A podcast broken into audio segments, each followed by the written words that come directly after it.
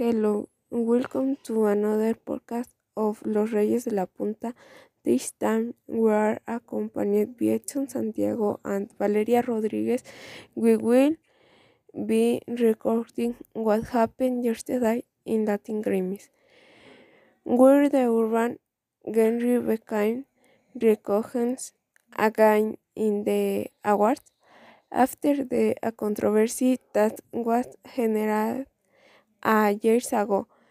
We were going to show you what happened and some interested that some artists gave us.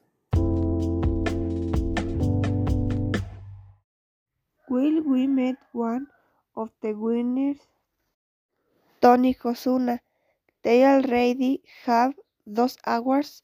Thank to me, for you, for me. What doesn't it feel like to have won these awards?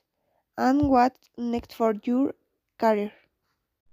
We look very grateful for the support that have given to my music, and thanks to Rosalia for making my part of these songs that is hit. And what's come it's many great things, but I can't say anything.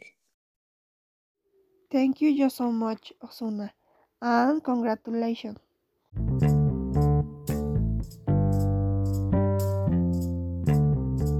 Last night, J Balvin got 13 nominations, which made him the most nominated artist in the story of the Latin Grammys, and Ozuna Bad Bunny uh, with 9 nominations.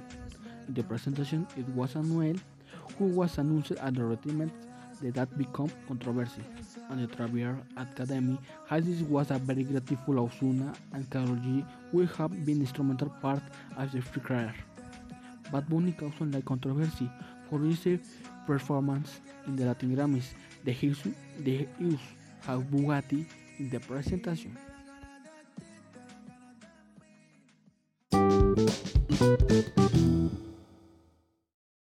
This has been high for today. Thanks to Koyex for the information they bring for the Grammys and see you the another podcast Los Reyes de la Punta from Area 46.